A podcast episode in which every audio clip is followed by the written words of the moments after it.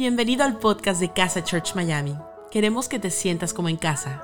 No importa desde qué lugar del mundo nos estés escuchando, sabemos que este mensaje va a transformar tu vida. Ponte cómodo y disfruta de la siguiente reflexión. Sabes, hemos estado en esta serie que se llama El amor vive. Una de las cosas que nos gusta hacer nosotros aquí en casa es hablar por medio de series. Entonces agarramos distintas temáticas y conversamos un poquito y investigamos un poquito acerca de esa misma temática. Y, y nosotros hemos estado en esta serie que se llama El amor vive. Primero estuvimos investigando cuáles fueron esos encuentros que Jesús tuvo con ciertas personas específicas después de resucitar. Una de las personas con las que él se encuentra es con Tomás, una persona que había estado dudando. No sé si alguno se siente relacionado, si alguna vez dudó. Y luego hablamos de María Magdalena, alguien que estaba estancada, alguien que estaba aferrada quizás al, pasado, a la historia que había vivido anteriormente con Jesús. Pero en el día de hoy yo quiero hablarte de alguien que falló, yo quiero hablarte de Pedro. Pedro es aquel que niega a Jesús. Y no sé si alguna vez tú le has fallado a alguien, pero el general de las personas cuando fallan lo que hacen es sentirse culpables, ¿sí o no? Sentimos culpables y cuando sentimos culpables lo que nos provoca es escondernos porque automáticamente pensamos que la persona a quien nosotros le fallamos pues está enojado o enojada con nosotros. No sé si les ha pasado, pero a mí me ha, fallado de fallar, me ha pasado de fallarle a alguien y sentir que esa persona en cualquier, así como que la evito, ¿no? Como que la voy a pasar así como, como desapercibido. Y sabes, yo, yo tengo una perrita que se llama Zoe, es una Yorkie Chihuahua, es una cosita así chiquitita. Y quienes están cerca saben que yo la trato prácticamente como si fuese un bebé, ¿sí o no? O sea, la consiento y tengo que darte este contexto porque si no, cuando yo te muestre la foto que te voy a mostrar, tú vas a decir, no, pero es que esa perrita la maltratan. Y yo no la maltrato a mi perrita. Pero es muy chistoso porque cuando mi perrita hace algo que no tiene que hacer, se hace pipí en un lugar equivocado, que siempre, ¿no? O sea, ella automáticamente yo le digo, soy. Solo así. O sea, ese es el tono con el que le hablo. Y la tipita se va y se esconde debajo de la cama.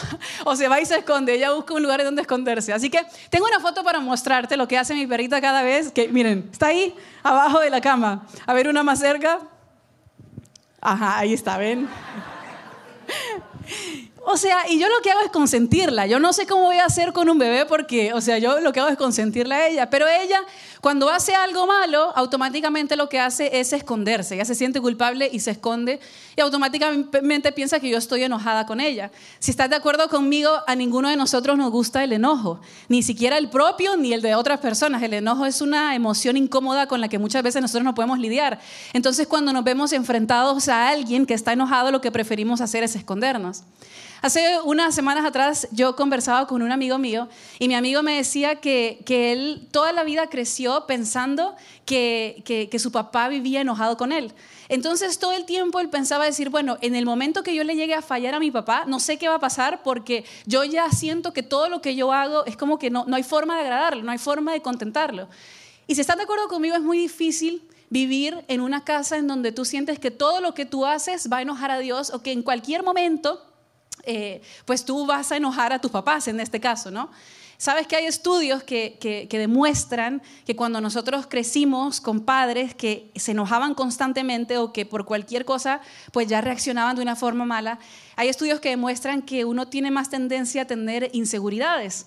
Eh, uno tiene más tendencia a tener mucho más miedo en la vida, a expresar menos lo que siente porque no sabe si es un lugar seguro para expresarte.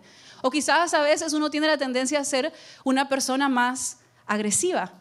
Y no sé si, si alguna vez te pasó a ti, no sé si tú creciste en un ambiente en donde esos lugares estaban llenos de enojo y no sabías cómo lidiar con, ese enojo que se te presentaba en tu casa.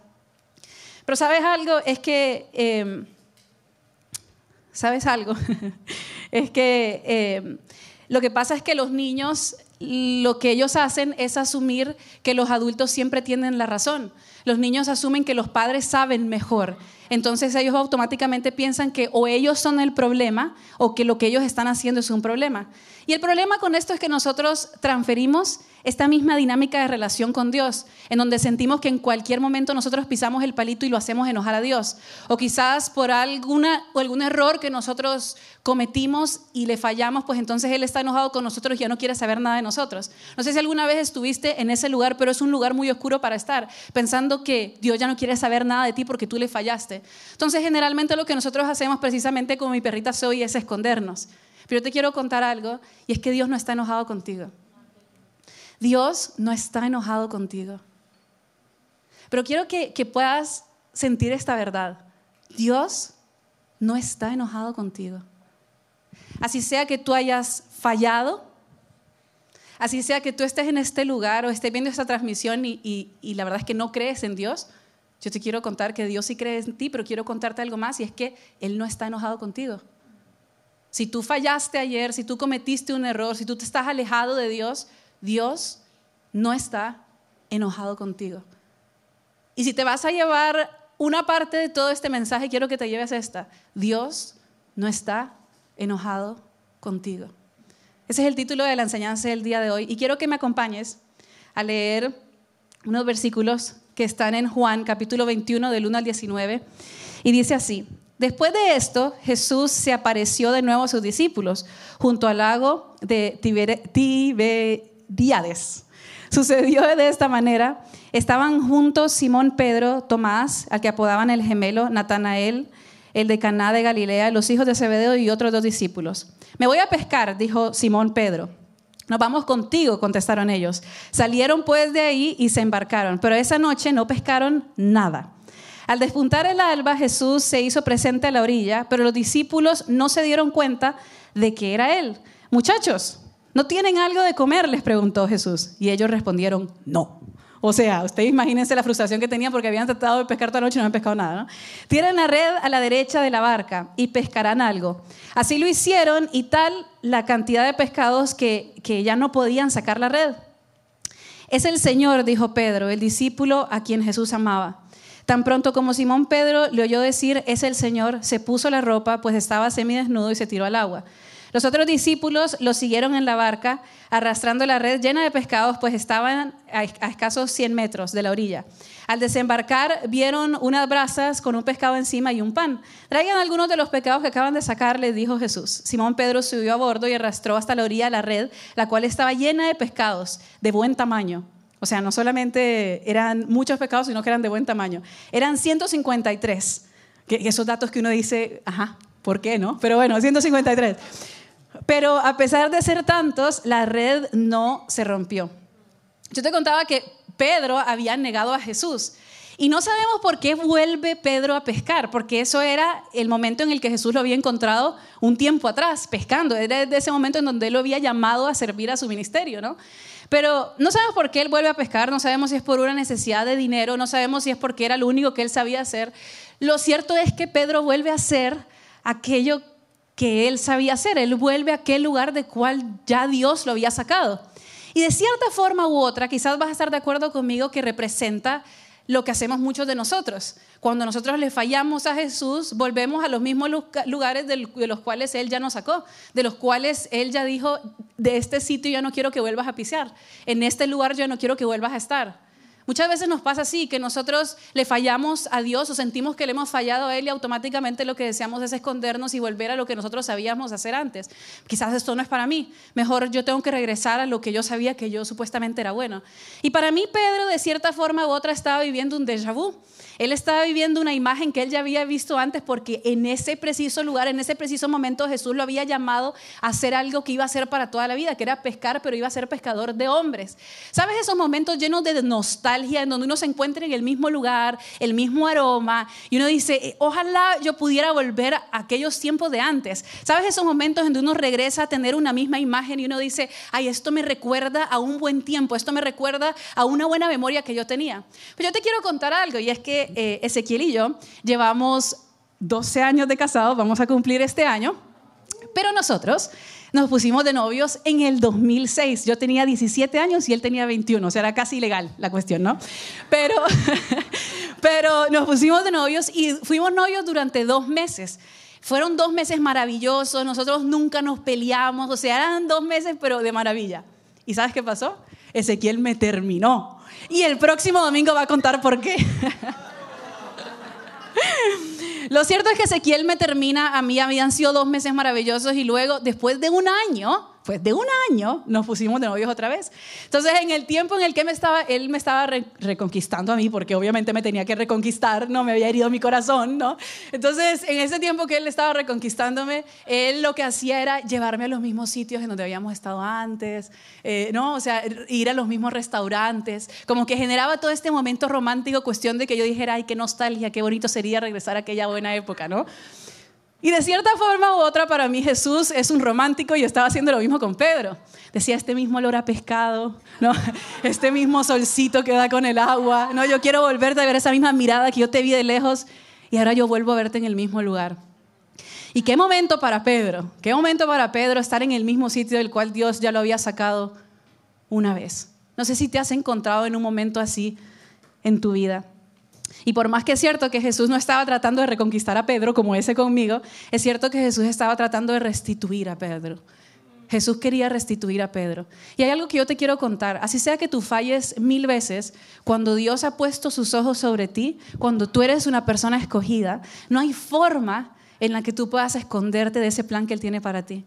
No importa qué tan profundo tú vayas, no importa en dónde te escondas, yo quiero contarte que Dios no está enojado contigo y que Él tiene sus ojos sobre ti. Y no hay nada que te pueda alejar de eso. Cuenta la historia que estos discípulos habían estado tratando de pescar toda la noche y no habían logrado pescar nada. Yo estoy segura que ellos habían puesto sudor, esfuerzo, habían puesto todo lo que ellos tenían de ellos para poder pescar algo, pero no habían pescado absolutamente nada. De hecho, ¿sabes algo que leía el otro día me parecía muy interesante? Es que los pescadores profesionales son personas que, que no se desenfocan, son personas que, que no se dejan llevar por las luces en el exterior, son personas súper valientes, que están ahí una y otra vez, que no se van a cansar de hacer lo mismo, son personas que, que son valientes y que no, no van a cambiar esto que están haciendo por cualquier otra cosa. Qué interesante es que Jesús precisamente escoge a muchos pescadores, porque 12 de siete de sus 12 discípulos eran precisamente pescadores. Él necesitaba gente valiente. Hace unos meses atrás nosotros tuvimos la posibilidad de ir a República Dominicana y yo recuerdo que cuando estábamos allá, nosotros eh, estábamos a punto de irnos a dormir y yo vi unos barquitos que estaban saliendo con una lucecita. Entonces yo le pregunté a la persona que vivía ahí, yo le digo, ¿y esos barquitos qué, qué onda, no? ¿Para dónde van? Eh, y me dice, no, bueno, pues ellos van a, van a estar pescando y te vas a dar cuenta que mañana que tú te despiertes van a seguir ahí. Yo que toda la noche van a estar pescando. Me dice, sí, van a estar toda la noche ahí pescando. Y efectivamente al día siguiente, cuando yo me despierto, ¿qué, ¿qué, les parece? Que estaban ahí precisamente todos estos pescadores con sus barquitos tratando de pescar. Y yo decía, qué loco que han estado ahí durante toda la noche. Es que el pescador profesional es una persona valiente, una persona que, que no, no, no va a dejarse perder por cualquier otra situación. Y Pedro era una de esas personas. Pedro era una de las personas que ponía esfuerzo en lo que él hacía, ponía pasión en lo que él hacía. Pero algo que yo me he dado cuenta hace un tiempo atrás y es que el esfuerzo es solamente una parte de la ecuación. El esfuerzo es solamente una parte de la ecuación. Y sabes, te digo más, es que el esfuerzo es inútil si nosotros no tenemos la dirección de Dios. No importa cuánto esfuerzo tú pongas en lo que tú estés haciendo, ese esfuerzo va a ser inútil si tú no te dejas dirigir por Dios. ¿Sabes algo que yo te cuento de mí misma? Y es que yo toda mi vida yo he considerado que, uno de mis talentos es ser una persona disciplinada. Es algo que a mí me agrada de mí misma. Yo me considero una persona disciplinada y digo, bueno, lo veo como un talento porque es algo que yo sé que yo soy constante. Pero hace un tiempo atrás yo me di cuenta que por momentos yo estaba sobrevalorando el hecho de, ser disciplinada, el hecho de ser constante, el, el, esforzarse. Y estaba yo dejando sin querer afuera el hecho que hay cosas que Dios va a trabajar por mí, que hay cosas que se me van a dar en mi vida solamente porque Él tiene su luz divina sobre mi vida. Hay cosas que por más que tú te esfuerces, por más que tú le pongas el empeño, por más que tú trabajes duro, como le pasó a Pedro que había estado tratando de pescar toda la noche, no se van a dar a menos que tú le digas, Dios, yo necesito tu dirección en mí. Yo necesito que tú me digas para dónde es que yo tengo que ir. Y eso es lo que yo declaro sobre tu vida, que van a haber cosas que simplemente se te van a dar porque Dios está contigo. Van a haber cosas que solamente la dirección de Dios te puede dar. Y yo me pregunto si a partir del día de hoy tú, tienes que empezar a soltar el control sobre algo. Si hay algo que tú tienes que sacar de tus manos y que le puedas empezar a poner en las manos de Dios. Hay cosas en las que nosotros tenemos que decir, mira Dios, yo, yo, yo, he puesto todo mi esfuerzo, yo he puesto todo mi trabajo, pero ahora te toca a ti. Y yo me pregunto si lo que pasa en muchas ocasiones es que nosotros queremos sacar las cosas adelante y decir, bueno, es que yo puedo, es que yo voy a sacar esto adelante. Pero por momentos lo único que tenemos que decir es, Señor, yo te tengo que dar mi red. Dime tú para dónde es. Yo ya puse todo mi esfuerzo, yo ya puse todo mi empeño, yo ya puse todo lo que yo sabía, pero ahora te toca completar a ti. Ahora yo lo que necesito es tu dirección. Pero sabes qué es lo hermoso, es que Dios no está enojado contigo, que así sea que tú falles, Él quiere seguir dándote dirección, Él te la quiere hacer fácil. Nosotros a veces pensamos que, que Dios está así con los brazos cruzados como diciendo, bueno, ahora sí convénceme, ¿verdad? Ahora sí convénceme que yo tengo que llenar esa red llena de pescados. ¿Sabes a lo que yo he aprendido con Dios? Es que Él él tiene esta forma bien particular de actuar porque cuando Él decide darte, Él no te da poquito y justito. Él lo que hace es llenar esa red completa de todo lo que tú necesitas. Pero nosotros necesitamos empezar a decir, yo lo suelto de mis manos y te empiezo a creer a ti. Cuando tú empiezas a confiarle a Dios con tu red, Él la llena de abundancia. Él la llena de lo que Él la tiene que llenar. Pero necesitas confiarle a Él. Y quizás hoy sea el día para que tú le digas a Él, mira Dios, yo quiero pescados. Y tú sabes que yo quiero pescados. Y yo ya hice todo lo que estaba a mi alcance. Yo ya hice todo lo que estaba en mis manos. Ahora yo necesito que tú hagas tu parte. Ahora yo necesito que tú hagas lo que tú tienes que hacer, que yo no puedo. Y el problema muchas veces es que es fácil creer en esto cuando nosotros estamos en un buen punto con Dios. Pero cuando nosotros le hemos fallado a Dios, nosotros creemos que Él está enojado con nosotros y que de alguna u otra forma nosotros tenemos a un Dios que está así en un trono, diciendo, a ver, pues dime, a ver, dime, dame, razones por las cuales yo te tengo que bendecir. Pero yo te quiero asegurar en el día de hoy que si aquello que tú le estás pidiendo a Él es algo que a ti te conviene para tu vida, Él te lo va a dar. ¿Por qué va Dios no a darte aquello que tú estás necesitando si tú eres su hijo? Dios no está enojado contigo. Él tiene sus ojos sobre ti. Aunque tú falles, Él tiene la intención de darte dirección. Él quiere hacértela fácil. Y Dios vive con las manos abiertas para sus hijos. Dios vive con las manos abiertas para sus hijos. Hace unos, unos meses atrás, una, una, una amiga mía estaba embarazada. Y ella es una persona muy amada aquí en la iglesia. Entonces, eh, ya sé, no iba a decir quién es, pero ya sé. Ella es una persona muy amada aquí en la iglesia. Y algo que ya se tenía es que cuando ella estaba embarazada, estaba en todo este proceso de comprar todas las cositas que la bebé necesitaba, ¿no? Entonces ella, cuando había un círculo de personas, ella decía, ay, es que la bebé lo necesita. Es que ella decía, no, es que justo necesito esa maletera, cafecita que da con la cuna, porque también es cafecita, y es que la bebé lo necesita, ¿no? Entonces, claro, siempre había uno de nosotros que le generaba como decir, y si lo necesita, claro que sí. Entonces iba y se lo compraba, ¿no? Entonces quedó el chiste que ella decía, ay, por favorcito, por favorcito que la bebé lo necesita, por favorcito que la bebé lo necesita. Y es algo que hoy en día yo sigo repitiendo. Cada vez que le pido algo a eso, yo le digo, por favorcito que yo lo necesito, ¿no? Pero ¿sabes qué es lo más chistoso de todo esto? O quizás a veces lo más triste, que nosotros de una u otra forma pensamos que es así con Dios. Que tenemos que estar, ay, por favorcito, Dios mío, por favorcito, Diosito, que yo lo necesito, por favor, por favor. Y qué imagen errónea que nosotros creamos con Dios. Aquel Dios que yo tengo que convencer, aquel Dios que yo tengo que rogar. Y entonces vamos por la vida orando y ungiendo las cosas y pidiéndole y haciendo ayunos y oraciones. Y no hay nada de malo con todo eso. Todo eso está perfecto. Ungir las cosas, orar, hacer ayunos y oraciones, todo eso está perfecto. Pero a mí me perdonan, yo no creo en un Dios que está esperando ahí, ay, convénceme. No, no, yo creo en un Dios que vive con las manos abiertas para con sus hijos. Tú sabes que en el versículo 6 hay algo que Jesús hace y le dice a sus discípulos, dice, tiren la red a la derecha de la barca y pescarán algo. Se las hace fácil. Yo vivo con las manos abiertas para contigo. No sé lo que te hicieron creer acerca de Dios, pero Dios quiere bendecirte. Dios quiere darte cosas buenas. La semana pasada Ezequiel estaba contando que, que, nosotros estamos en este proceso de comprar una casa. Ya nos rechazaron dos. y una amiga me dice, yo tuve 57 rechazos antes de comprar mi casa. Gracias, estoy bien, ¿no? Pero en ese proceso, pues uno, uno entra y, hay muchos rechazos, o sea, van a haber muchos nos en ese proceso y es así. Y no es que yo entre a una casa diciendo no, negativa, como decir, no, esta casa no es para mí. No, yo no entro así a una casa. Yo entro a la casa y digo, ay, a mí me encantaría. Aquí, de hecho, en esta casa que nos habían dicho que no, yo, yo tenía planeado un día en todos los muebles. O sea, ya, ya era plan, ¿no? Lo que pasa es que yo entro a esa casa diciendo, yo quiero esta casa. Y tú sabes que yo la quiero. Y tú sabes que el anhelo de mi corazón es que esto se dé, pero yo sé a qué Dios le estoy orando. Yo sé cuál es el Dios con el cual yo cuento. Entonces, bajo esa perspectiva yo me quedo tranquila. No tengo que pedirte, ay, por favorcito, Dios, por favor, por favor, te lo pido. No, no, ¿cómo así si yo soy su hija? ¿Cómo así si Él me ama? ¿Cómo no va a querer Dios darme cosas maravillosas? ¿Cómo no va a querer darte Dios cosas maravillosas? Y a nosotros nos enseñaron esto. Ay Dios, te lo imploro, voy a hacer sacrificios, voy a hacer todo lo que me pidas. Y por momentos digo, bueno, no, no, momento. Si nosotros tenemos a un Dios que nos ama, cualquier padre bueno, cualquier madre buena le da las cosas buenas a sus hijos. Yo sé que si en el día de hoy yo me acerco a mi papá, yo me acerco a mi mamá y les pido algo, ellos me lo van a dar, porque me aman. Porque yo soy su hija y porque tú eres su hijo, porque tú eres su hija. No importa si tú has fallado, Dios vive con las manos abiertas para ti. Fíjate a Pedro, Pedro lo había negado, pero aún así, ¿qué hizo Jesús? Lo bendijo.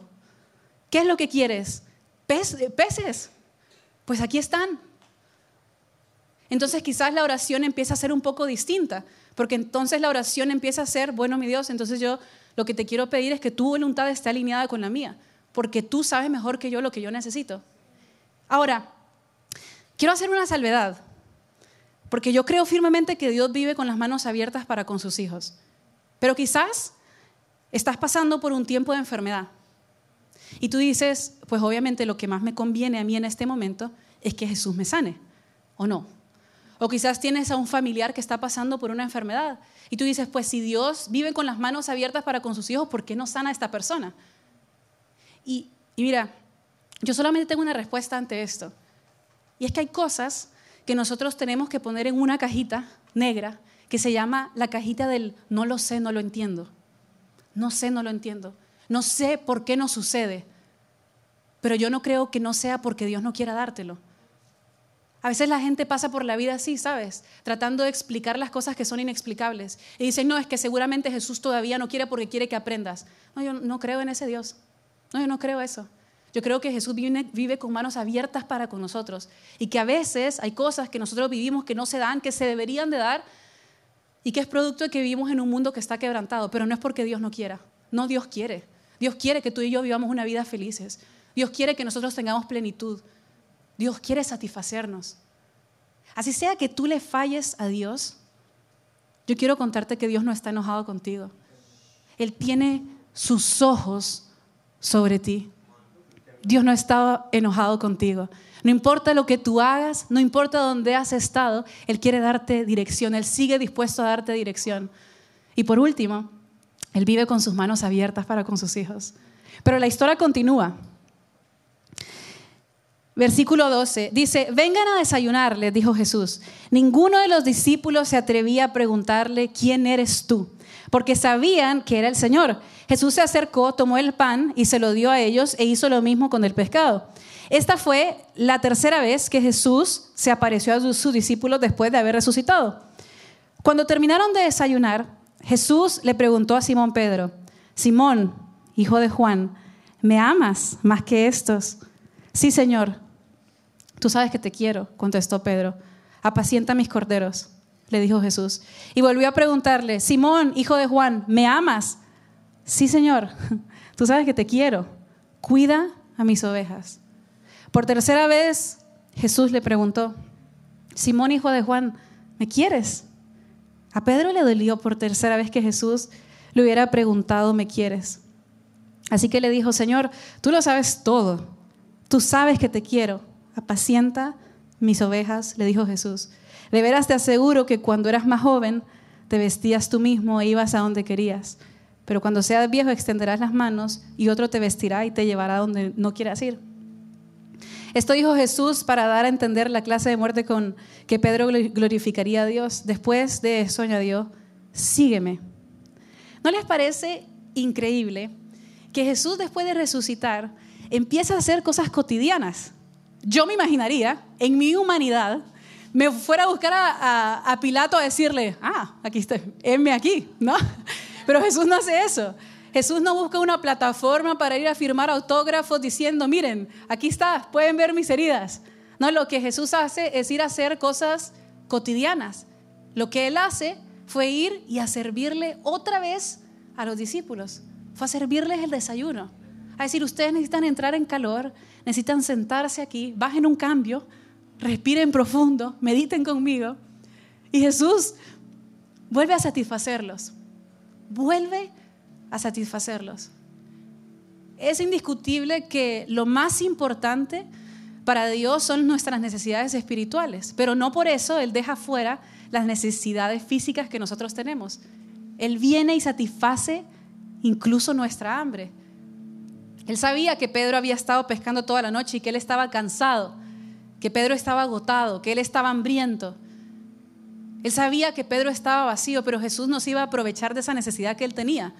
¿Sabes? Cuando nosotros estamos en crisis, nosotros tenemos vacíos en nuestro corazón, vacíos en nuestra alma. Y hay momentos en los que las personas que tenemos alrededor quizás se puedan aprovechar de esos momentos. Te dan lo que tú necesitas, pero te van a pedir algo a cambio. Eso es la manipulación. Pero Jesús no es ese tipo de persona. Él no se va a aprovechar del hambre que tienes. Él no se va a aprovechar del cansancio que tú tienes. Él lo que hace es satisfacerte incluso cuando tú le has fallado. Hace unos meses, años realmente atrás, nosotros estábamos pasando por un tiempo muy difícil, que fue la época en la que murió mi suegro. Y en esa época nosotros no sabíamos por qué dirección ir, no sabíamos qué hacer. Y nosotros nos presentamos ante, ante un, pastor específico y, a mí siempre, eh, siempre va a tener esta persona mucha admiración en mi corazón por la respuesta que él nos dio en ese momento. En ese momento, como estábamos en tal vulnerabilidad, nosotros le pedimos a él que él fuera nuestro líder, que él prácticamente liderara casa. O sea, era prácticamente eso lo que le estábamos pidiendo. Pero nosotros estábamos en una crisis y estábamos pasando por un tiempo muy difícil, en el cual todo nos venía bien. Esa era la realidad. Y entonces esa persona nos miró a los ojos, a Ezequiel y a mí, y nos dijo algo que nunca se me va a olvidar. Él nos dijo, miren, ustedes están en una crisis en este momento. Y yo puedo decirles que sí a su pedido. Pero si yo les digo que sí a su pedido, lo que yo voy a estar haciendo es aprovecharme del momento que ustedes están viviendo. Porque ustedes tienen hambre. Porque ustedes ahorita en este momento están vacíos. Entonces hagamos algo. Si ustedes siguen deseando esto, que yo no creo que sea por ahí, dice él, pero si ustedes siguen deseando esto, que pasen algunos meses y ustedes vuelven y me vuelven a hacer esta misma pregunta. Pero piénsenlo. Dejen que la espuma esta baje ustedes lo puedan pensar. Qué hermoso es cuando nosotros encontramos a personas alrededor nuestro que saben mirarnos a los ojos y decirnos, hey, identifica que hay vacíos en tu corazón que van a hacer que tú los llenes de cualquier cosa y te lo hacen ver, te hacen ver que hay necesidades que quizás tú estás teniendo, pero que quizás el camino que tú vas a tomar no es por ahí. Y Jesús va más allá de eso, porque Él te ayuda a identificar cuáles son tus necesidades, pero también viene y llena esas necesidades. Sabes, Pedro tenía una conversación pendiente con Jesús. Jesús más bien tenía una conversación pendiente con Él, pero Pedro estaba cansado, Pedro estaba hambriento. Entonces lo que Jesús hace primero es satisfacer su necesidad. Yo no sé cuál es la necesidad que tú estás teniendo en el día de hoy. ¿Cuál es ese vacío que tú tienes? Pero sabes, yo, yo creo que Jesús puede llenarlo absolutamente todo. Él puede llenar cualquier vacío de tu corazón. Pero a él lo que le interesa más es establecer una relación contigo. Él lo que te dice es, yo quiero caminar contigo. Porque en el proceso de la vida, en muchas ocasiones quizás te vas a sentir vacío pero quiero caminar contigo. Yo quiero ser parte de tu vida. ¿Sabes que a veces nosotros creemos que para que Jesús eh, pueda satisfacer nuestras necesidades, nosotros necesitamos creer en Él o necesitamos cumplir con ciertas normas? Pero eso es mentira. Porque Dios bendice y satisface aún a los que no creen en Él. Aunque nos cueste creerlo eso a nosotros y aunque nos duela, ay, nosotros que creemos, no, Él satisface aún a los que no creen en Él. Por eso quizás vas a ver gente alrededor tuya que están satisfechos porque Jesús no necesita ni que tú creas en Él. A Él hay algo que sí le interesa y es una relación contigo. Es caminar contigo. Es vivir la vida contigo. Pedro, yo te doy de comer, Pedro. ¿Qué quieres? ¿Pescados? Yo te lo doy. Yo lo que quiero saber es si me amas. Yo lo que quiero saber es si tú me quieres hacer parte de tu vida. Porque yo quiero ser parte de la tuya. Hay algo que nosotros sabemos de Pedro y es que Pedro falló. Pedro falló, Pedro se equivocó. Pero Jesús tiene una característica muy particular y es que Él vino a este mundo a restaurar al ser humano. Él vino a este mundo a recordarle al ser humano por qué fue creado y cuál era la intención que tenía al crearlo. El amor y el perdón son características de Jesús. E-, él no puede no ser eso. O sea, no solamente Él se complace en perdonarte, no solamente Él se complace en amarte, sino que esa es su esencia, ese es quien Él es. Sabes, Ezequiel es una persona súper creativa, súper soñador. O sea, yo sé que cualquier cosa que yo, una idea que yo le traiga a sus manos, Él la va a magnificar. Él la va a explotar, Él va a hacer que crezca. ¿Por qué? Porque está en su esencia, porque es una característica de Él. Todo lo que Él hace está impregnado por esa característica. Bueno, imagínate Dios en otra dimensión. Ese amor y ese perdón son características que Él tiene. Él no puede no serlo. Es, él es amor. No es que Él ama, Él es amor. Dios no está enojado contigo. Él quiere satisfacerte, Él quiere perdonarte. Ese es quien Él es. Y sabes, a veces la religión nos quiere hacer creer que Dios está enojado con nosotros. Porque quieras o no, el enojo es un gran arma de control. Entonces por eso te dicen, haz para que Dios haga en tu vida, da para que Dios te dé a ti. Pero si Jesús vino a nosotros a hacernos libres del miedo, libres del control. Jesús vino a decirnos que la única forma en la que nosotros podemos caminar es en el amor que Él nos da, ese amor incondicional. Y sabes, a veces se nos es fácil creer esto de Dios, de que Él, si nosotros le fallamos, pues Él se va a enojar con nosotros, porque eso va de acuerdo al carácter imperfecto que nosotros tenemos, que cuando alguien nos falla, nosotros nos enojamos con esa persona. A nosotros nos hace mal lo que la persona dice y tratamos de una u otra forma hacer sentir a la persona culpable. Pero en el carácter perfecto que tiene Dios, eso no concuerda. Se nos es fácil creer que Dios está enojado con nosotros porque es lo que nosotros haríamos. Porque pensar lo contrario va en contra de la humanidad, va en contra de cómo nosotros vemos las cosas. Y especialmente cuando nosotros hemos fallado. Y por eso lo que nosotros recurrimos es a culparnos. Nadie te culpa, tú te culpas. Nosotros nos culpamos porque decidimos autocastigarnos. La culpa es un autocastigo. La culpa es decir, yo no me voy a permitir ser feliz. Y nos empezamos a creer esa mentira. Que Dios ya no quiere saber nada con nosotros porque nosotros hemos fallado, porque nosotros cometemos errores. Y quiero darte un tip. Cada vez que tú te estés sintiendo culpable, yo quiero que identifiques lo que estás haciendo, porque estás haciendo que la historia se haga cerca de ti. Enfocarnos y enfrascarnos en la culpa es hacer la historia cerca de nosotros. Cuando lo único que nosotros tenemos que hacer es decir, sé que yo nunca voy a llegar. Lo único que me queda es admirar esa cruz, admirar el sacrificio que tú hiciste por mí y disfrutar de este perdón incondicional que tú me das. Disfrutar de este amor incondicional que tú me das. Dios no está enojado contigo. Él tiene sus ojos sobre ti. Aunque tú falles, él sigue con el deseo de darte dirección, Él quiere hacértelo fácil. Él vive con sus manos abiertas para contigo. Él quiere satisfacerte. Él vino a perdonarte. Él es perdón. Y por último, quiero que sepas que su amor nunca está en juego. No importa cuánto te quieran hacer creer lo contrario, el amor de Dios nunca está en juego.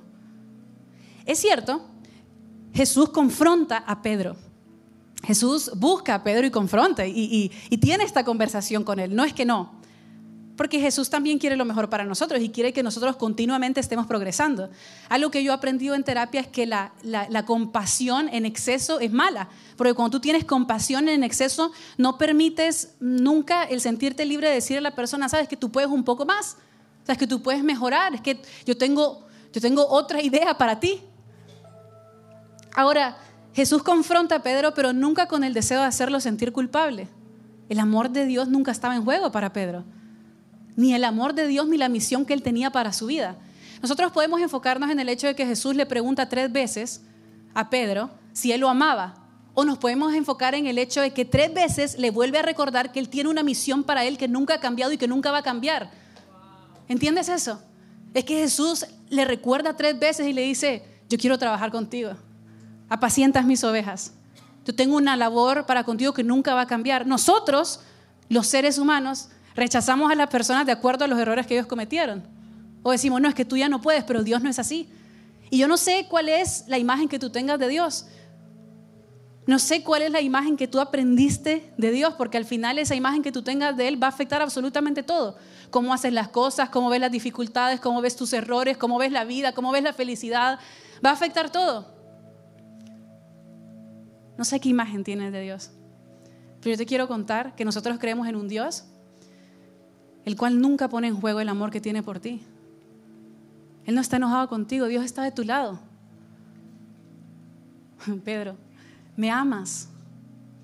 Algo que era indiscutible era el hecho de que Pedro amaba a Jesús. Pedro se había arrepentido de lo que él había hecho. La Biblia cuenta que él había llorado, él estaba arrepentido de aquella falla que él había tenido. Y Jesús sabía eso.